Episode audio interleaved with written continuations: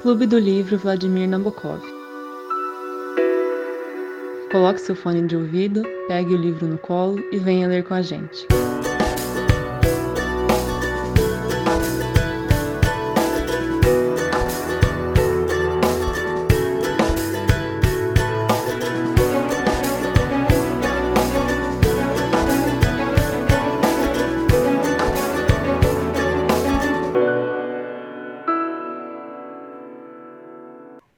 Gente, bom dia.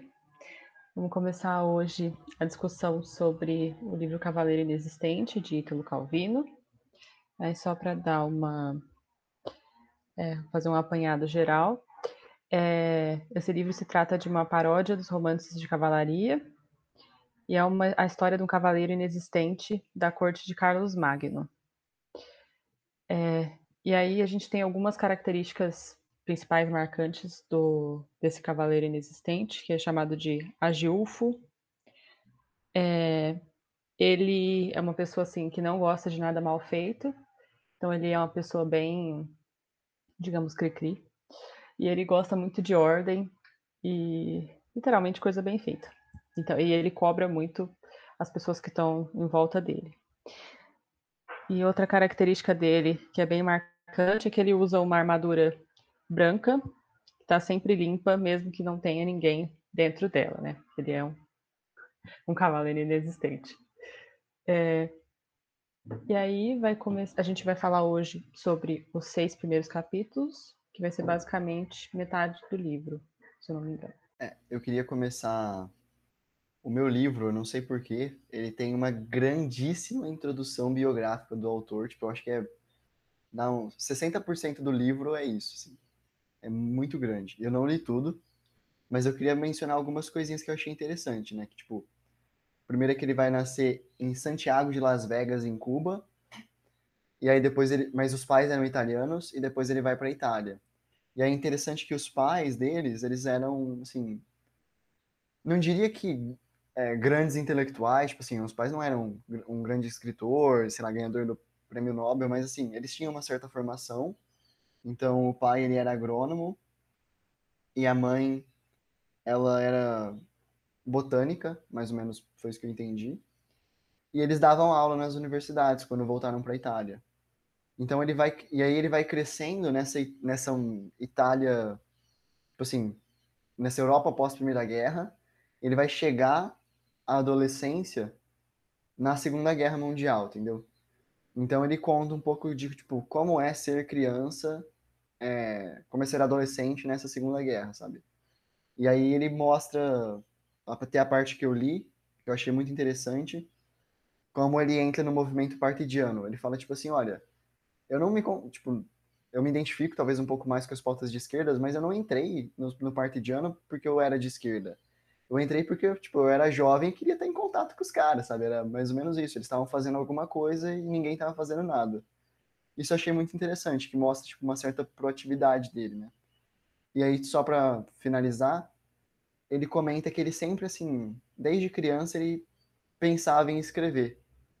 Tô tentando aqui achar o trecho exatamente, mas, tipo, muito cedo ele começou a escrever e mostrar para as outras pessoas e, tipo, começou a falar que ele queria ser escritor. Então, achei isso interessante também. Mas bora pro primeiro capítulo do livro. Só para mencionar uma coisa que eu esqueci de falar no começo, é, a gente não percebe isso no começo do livro, mas eu acho que é interessante falar, porque não é um texto narrado por narrador-personagem. Na verdade, a narradora é uma freira, e ele só vai mencionar isso no comecinho do quarto capítulo. É, vou ler aqui o trecho. Eu que estou contando essa história sou irmã Teodora, religiosa da Ordem de São Columbano. Escrevo no convento, deduzindo coisas de velhos documentos, de conversas ouvidas no parlatório e de alguns raros testemunhos de gente que por lá andou. É, eu acho bom entender isso que parece, na verdade a gente vê depois mais para frente que foi uma tarefa que a uma freira maior lá meio que incumbiu a ela. Acho que o Tronco ia falar alguma coisa. Não, eu ia falar exatamente a mesma coisa, assim. Mas, se eu não me engano, é, no resumo do livro, é, aqui atrás, ou nas entre nas entrecapas aqui, ele fala, né, que a história é narrada por uma por uma freira também. Então, tipo, tem esse esse easter egg assim, se você se você parte direto para o livro, né, você só vai descobrir no quarto capítulo, mas se você ler atrás, que é o que eu geralmente faço, acho que ele fala, né, ou não. Enfim, eu sei que em algum lugar do livro tem assim que ele é, que ele é contado por uma, uma freira, né? Tá escrito na contracapa do meu livro. É, no meu também. Bom, pro primeiro capítulo, então. Marquei poucas coisas, acho que vocês também. Então a gente vai passando, conversando mais sobre a história em si. É, no primeiro capítulo, é, vai ser, como a Carol falou, né, um, uma novela de cavalaria, acho que está escrito, não sei onde a Carol procurou. É, vai começar com eles numa localidade, acho que é Paris, e aí tá chegando o Carlos Magno, é, que seria ali o imperador, né? E ele iria passar pela, pela fileira dos paladinos dele, do, do exército dele, e começar a fazer é, como se fosse o reconhecimento, né? Então ele chega, para ali perto de um, fala, ah, quem que é você? E aí o paladino se apresenta, fala quem que é o pai, família, de onde que ele vem e tudo mais. Então aí nessas primeiras páginas acontece basicamente isso, até que chega a noite, o exército dele é enorme, né? Ele tá lá, né, passando nessas fileiras, ele chega no nosso cavaleiro inexistente, né? Que é o Agilulfo, tem um nome bem grande, deixa eu ver aqui.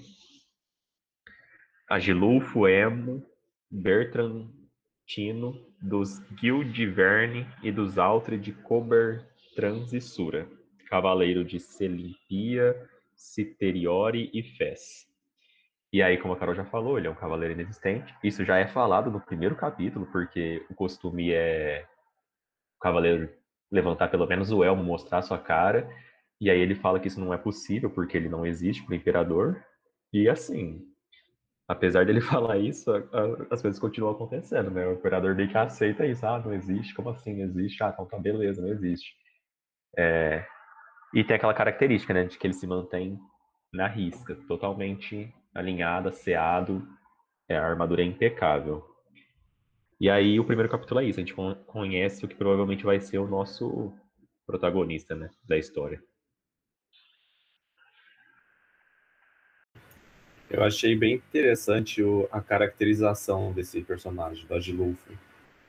É, ele é um homem que, que ele tem um verniz muito bonito, tipo uma armadura limpa, impecável, com um grande nome, tem tudo tudo bonitinho, só que ele não tem nenhum conteúdo interior. Então, tipo, ele é uma couraça, ele é um casulo de algo que não existe. Então, achei uma, uma metáfora muito bonita dos famosos homens vazios de hoje em dia, né? Que, que tem vários, vários títulos, dinheiro, poder, uma armadura muito bonita, tem, tem é, sei lá, uma superficialidade assim de conhecimento, mas na verdade no interior não, é, não tem nada, sabe? Não sabe nem por que tá lutando. Isso vai ficar mais claro no, acho que é no sexto capítulo até, que o que que o, o outro personagem, o Rambaldo, ele a gente vai introduzir ele depois, ele ele conversa com um cara e o cara fala que que ele não trocaria a vida dele pela do Agilulfo, porque o Agilulfo não sabe nem por que ele tá lutando, nem por que ele tá na guerra, ele tá lá só por, por ordem, e é sempre uma obsessão por coisas por coisas ordenadas e ele não é ele não cria nada de rebeldia, nada de novo, então sempre ordem, ordem, ordem. E ele sempre está buscando essa ordem, até nos momentos vagos da, de, é, que ele tem de lazer tal, que ele poderia fazer algo de útil. Não, ele fica procurando ordem. Então, achei bem interessante a caracterização desse personagem. Eu ia comentar isso. Na minha apresentação do livro, está justamente escrito que vai ser talvez um, um ensaio sobre a existência humana, sabe? E, tipo, ele começar dessa forma, acho que talvez a gente possa já entrar no capítulo, no segundo capítulo, ele coloca esse contraste, né? Tipo, do, do cara que levanta a, a armadura branca, toda, toda brilhante, e não tem nada dentro. E o outro que tá lá só porque ele tipo, tem um motivo, é, que é tentar vingar o pai, e eles já, tipo, entram em contato, assim, com o outro, e não é um contato muito... Não é um negócio amigável, é um negócio meio que, tipo assim, o, o cara... É, Agidulfo, não lembro agora, o cavaleiro inexistente, fica meio que, tipo, oh, você... É assim que tem que fazer, você tem que ir lá na comissão, não sei o que, não sei o que lá, para resolver os seus problemas, sabe? Meio que não tá ligando pro, pra finalidade, tá só ligando pra forma. É, achei muito interessante também, João. Ah, indo de encontro a tudo isso que vocês estavam falando, né? Dá pra gente se, perce se percebe, né, a, a característica é, mais fundamental do Agilufo, né, que seria o protagonista, é, esse e portanto essa reflexão que vocês fizeram pelo fato de que ele está sempre tendo uma espécie de inveja daqueles que existem, né? Então, a todo momento ele está falando, nossa, como é, e em especial ele sente isso quando, quando os cavaleiros eles tiram as próprias armaduras, né? E ele consegue enxergar o corpo em carne e osso da pessoa, né? Então, ele sabe, ele tem consciência de sua inexistência. Ele fala, ele até fala alguma coisa é, alguma coisa parecida com isso, né? Ele tem consciência de sua inexistência, mas é, e, e, isso é um grande problema para ele, né? Porque ele a todo momento quer quer quer existir, né? Tanto, tanto para é, para ele mesmo quanto para as outras pessoas, enfim, ele quer ele quer ter uma experiência, sei lá, humana, talvez. E, e eu acho que uma, uma, a grande questão é que ele está sempre seguindo essas regras justamente por não ter outra finalidade, né? Porque se ele não existe, o que, que ele o que, que ele vai atribuir a si próprio? Então ele só ele passa a vida fazendo o que os outros mandam, né? E isso no, no texto é muito interessante, né? Porque o, o Freire ele descreveu muito bem, né? A relação entre ele e o Rambaldo, né? Não é amigável. Você percebe que toda vez que ele fala parece que parece um servidor público, assim. Tipo, o cara é direto, objetivo é um burocrata, né? Tá sempre querendo ali fazer as coisas da forma mais eficiente, da forma menos menos é, menos complicada possível, né? Eu vou colocar um trecho aqui para vocês que fala sobre tudo que a gente falou, né? Principalmente do que o Gustavo falou. É... Calma aí. Ai, perdi o trecho, gente. Aqui, achei. Achei. Não durava muito, logo se levantava. Logo deixava a tenda, empunhando a lança e o escudo, e sua sombra esbranquiçada percorria o acampamento. Das tendas em forma de cone erguia-se o concerto do pesado arfar dos adormecidos. Como era possível aquele fechar de olhos, aquela perda de consciência de si próprio, aquele afundar num vazio das próprias horas, e depois, ao despertar, descobrir-se igual a antes, juntando os fios da própria vida. Agilulfo não, cons não conseguia saber, e sua inveja da faculdade de dormir, característica das pessoas existentes, era uma inveja vaga como de algo que não se pode nem mesmo conceber. Então aqui está tudo que tudo que o Gustavo falou da inveja, é, de, que ele tem das pessoas que existem, tem a, tem a sombra dele que e tenta e tem essa parte aqui que eu acho bem interessante, que, que é aquela que ele afunda num vazio e ele tenta juntar os fios da própria vida, mas ele não acha esses fios da própria vida, ele não sabe quem ele é, então, sabe? É bem, é bem interessante, assim, ver esse conflito interior dele.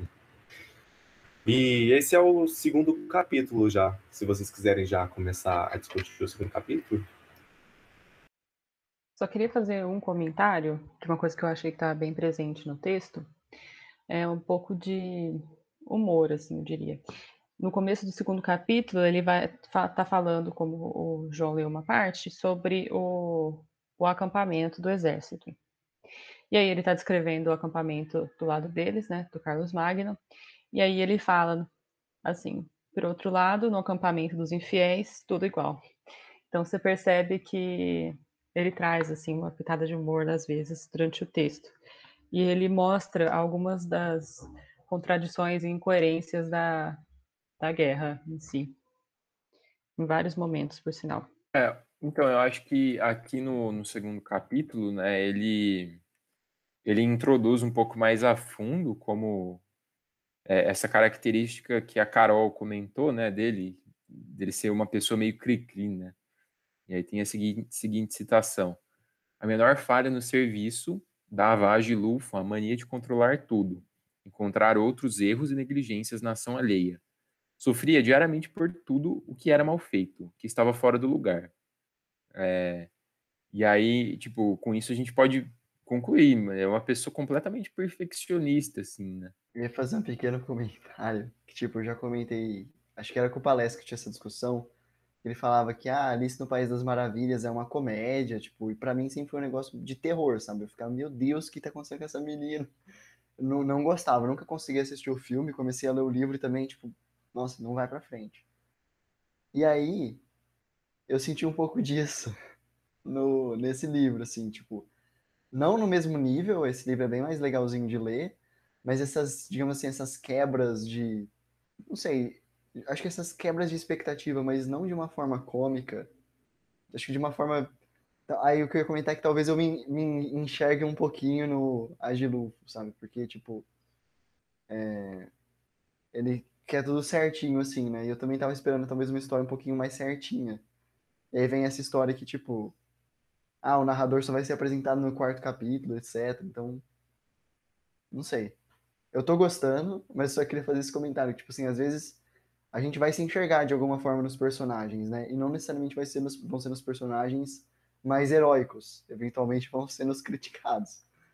Então, Para pegar um pouco do enredo do segundo capítulo, a gente vai ter também a apresentação do personagem que já falaram aqui, que é o Rambaldo, que é um jovem que parece que meio que caiu de paraquedas lá. E ele tá lá para vingar a morte do pai dele. Quem matou o pai dele foi um tal de Emir. Não lembro exatamente o nome. Tem que caçar. Mas enfim, é um Emir. Soré, Soré, alguma coisa assim. Tá. E aí, é... e vai mostrar que, na verdade, alguns dos cavaleiros principais lá, né, dos paladinos vão rir desse Rambaldo por conta dessa dessa vontade dele, e aí ele acaba encontrando o Agilulfo numa até numa passagem interessante, que ele estava chorando, e aí o, o Agilulfo pergunta por que, que ele chora. E aí ele fala que passou a noite em claro, que estava meio se sentindo perdido. Mas o que eu queria ler é um trecho que mostra é, a sensação do Agilufo a ver o, o Rambaldo chorando. Eu vou ler. Os estados de perda ou de desespero ou de furor nos outros seres humanos davam imediatamente a Agilufo uma calma e uma segurança perfeitas. Sentir-se imune aos sobressaltos e às angústias a que estão sujeitas as pessoas existentes levavam a tomar uma atitude superior e protetora. Eu achei isso interessante, até meio. É, que ao mesmo tempo que ele tem inveja por alguns motivos, ele também se coloca numa posição superior por conta de outros motivos, né? Como a gente pode ver nesse capítulo. Nossa, quando você leu isso aí, Carol, eu pensei muito naquelas pessoas que tentam dar aquele conselho, tipo, ah, eu fiquei rico assim porque, ah, porque eu trabalhei, eu fiz tudo isso, tudo isso aqui. Aí, tipo, ao mesmo tempo que ele dá o conselho de como ele, sei lá, ficou rico, ele meio que se coloca lá em cima. Então ele, ele se sente bem por estar lá em cima e a pessoa lá embaixo. Ele se sente bem nessa desigualdade de, de patamares, assim. Então, é, eu gostei dessa parte. Eu não, não, não tinha pensado muito nela. Acho que só para finalizar o capítulo, só queria acrescentar aqui, parece que nessa nesse encontro entre a Juluf e o Rambaldo, o Rambaldo, ele meio que se coloca numa posição de respeito. Ele respeita o, é, o Agilufo, mas o Agilufo não tá dando muita bola para ele, né? Basicamente só considerando ele um jovenzinho é, que tá meio perdido lá no meio. Eu acho que a gente já pode mudar para o terceiro capítulo. É, eu tenho. Eu queria falar eu queria citar uma parte também que eu achei interessante, pra, só para continuar a explorar essa situação da Gilufo. E essa parte eu achei bem interessante porque eu achei que ela ressoou muito assim com o Franz Kafka do A Metamorfose. E, e também é uma, é uma parte interessante porque ela meio que ela não só deixa o Agilulfo é, esse livro não deixa só claro que o Agilulfo é um homem vazio, mas também que vários soldados dentro do dentro do exército são homens vazios. Então, eu vou ler agora para vocês. É, acabaram de soar a alvorada. O acampamento, com as primeiras luzes, pululava de homens armados. Rambaldo gostaria de ter se misturado com aquela multidão que pouco a pouco tomava, tomava a forma de pelotões e companhias incorporadas, mas tinha a impressão de que, que aquele bater de ferros era como vibrar de éritros de insetos, um crepitar de invólucros secos. Muitos dos guerreiros estavam fechados no elmo e na couraça até a cintura e sobre os flancos e os protetores dos rins despontavam as pernas com calças e meias porque deixavam para porque desmontavam as pernas com calças e meias porque deixavam para colocar colchotes, perneiras e joalheiras quando já estivessem montados. As pernas sob aquele tórax de aço pareciam mais finas, como patas de grilo.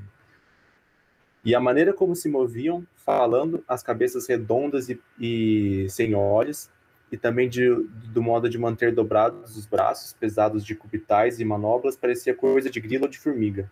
E assim todo aquele azama lembrava um zumbido indistinto de insetos. Então, no, na Metamorfose, tem o, o Gregor Samsa, né, que é aquele personagem principal, não sei se vocês já leram, mas é um livro bem interessante, que, que essencialmente é uma destituição da, do caráter humano, né, da, da do, do Gregor Samsa, que é o personagem principal. Porque ele vira um inseto.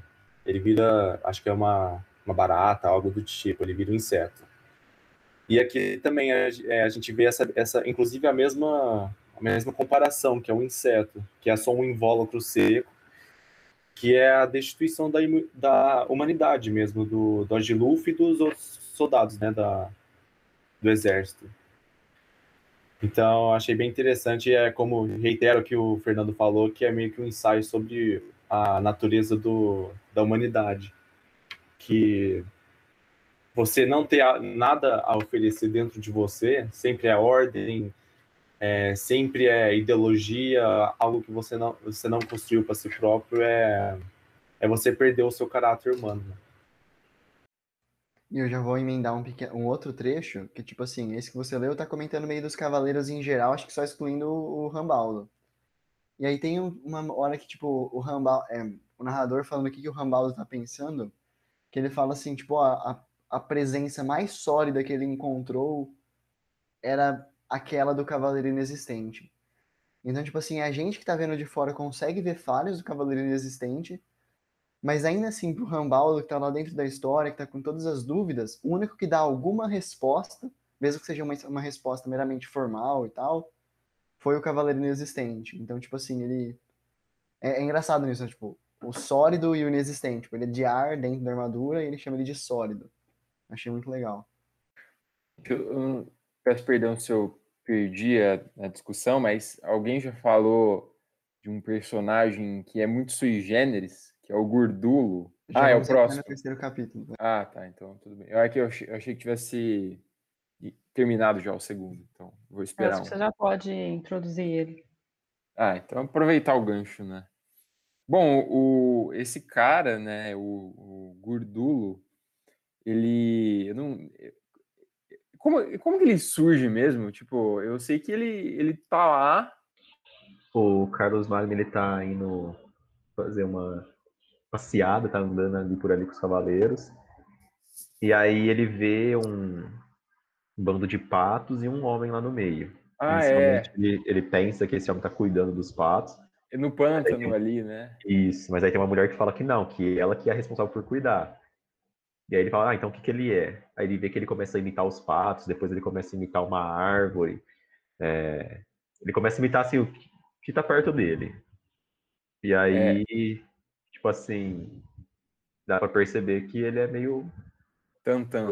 É, por assim dizer, né? Ele é meio tantão. E aí isso, e aí uma outra característica é que tipo a hora que ele, o Carlos pergunta o nome da pessoa dele para uma pessoa, fala um nome. O primeiro foi é, Gordo Gordulu, né?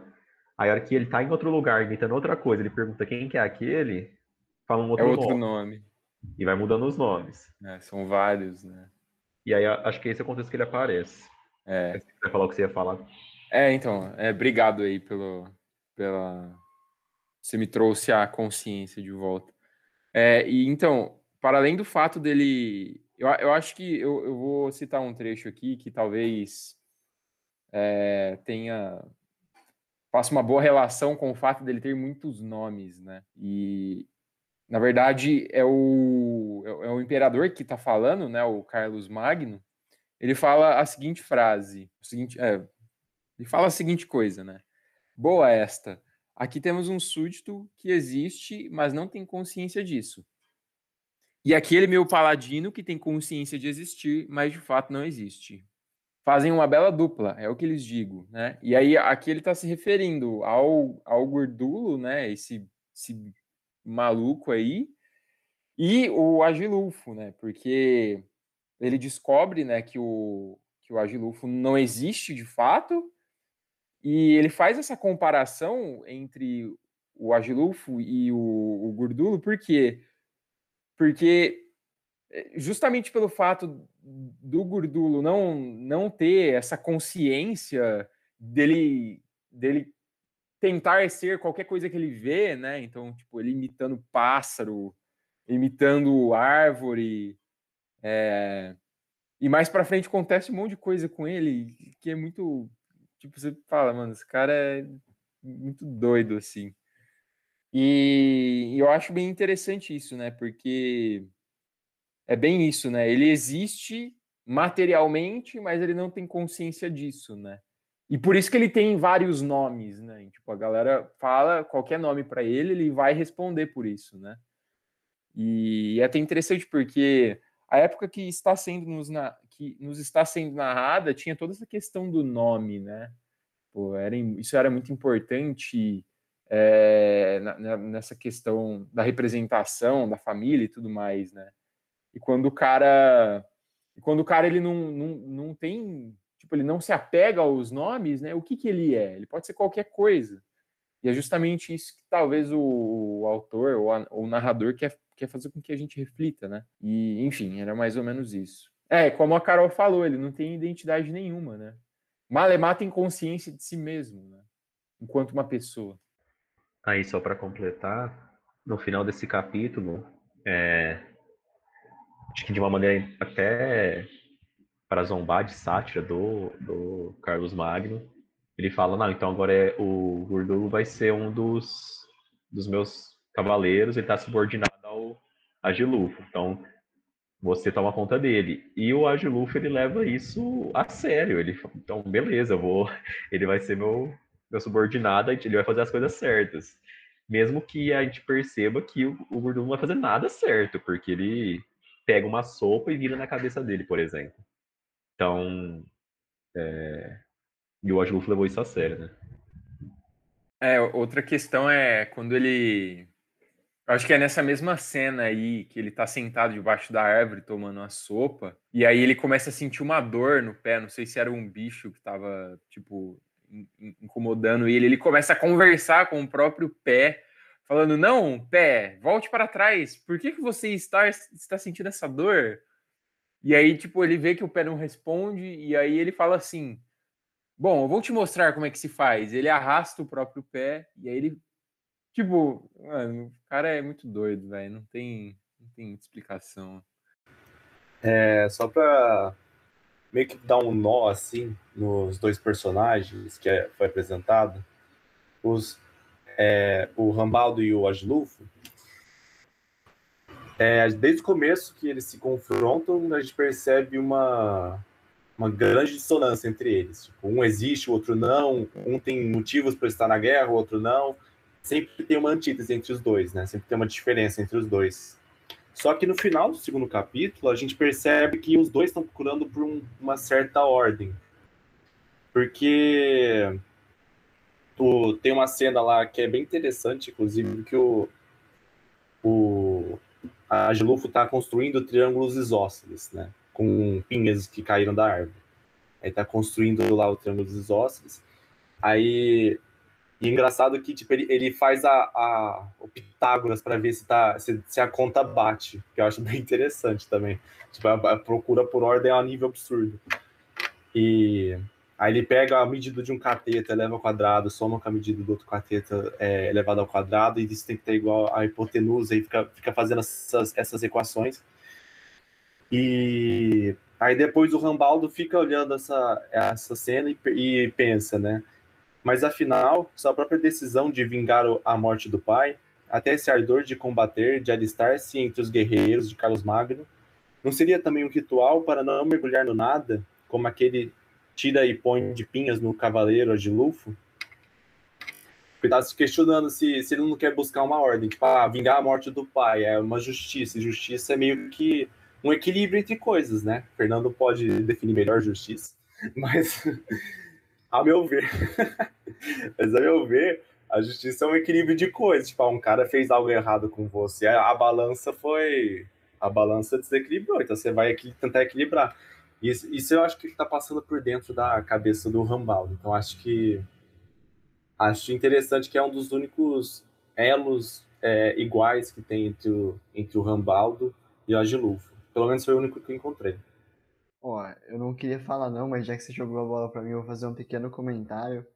É que hoje a gente tá mais, muito mais numa pegada de justiça restaurativa, que é justamente isso, que é tipo, você não tá mais preocupado não em, é, tipo, em punir a pessoa que fez errado, mas mais em restaurar como estava antes. Então, tipo assim, se a vítima se sente mal por conta disso, você vai tentar atacar aquele problema, sabe? Você não vai tentar dar uma solução igualitária e às vezes que não vai é, restaurar como era antes.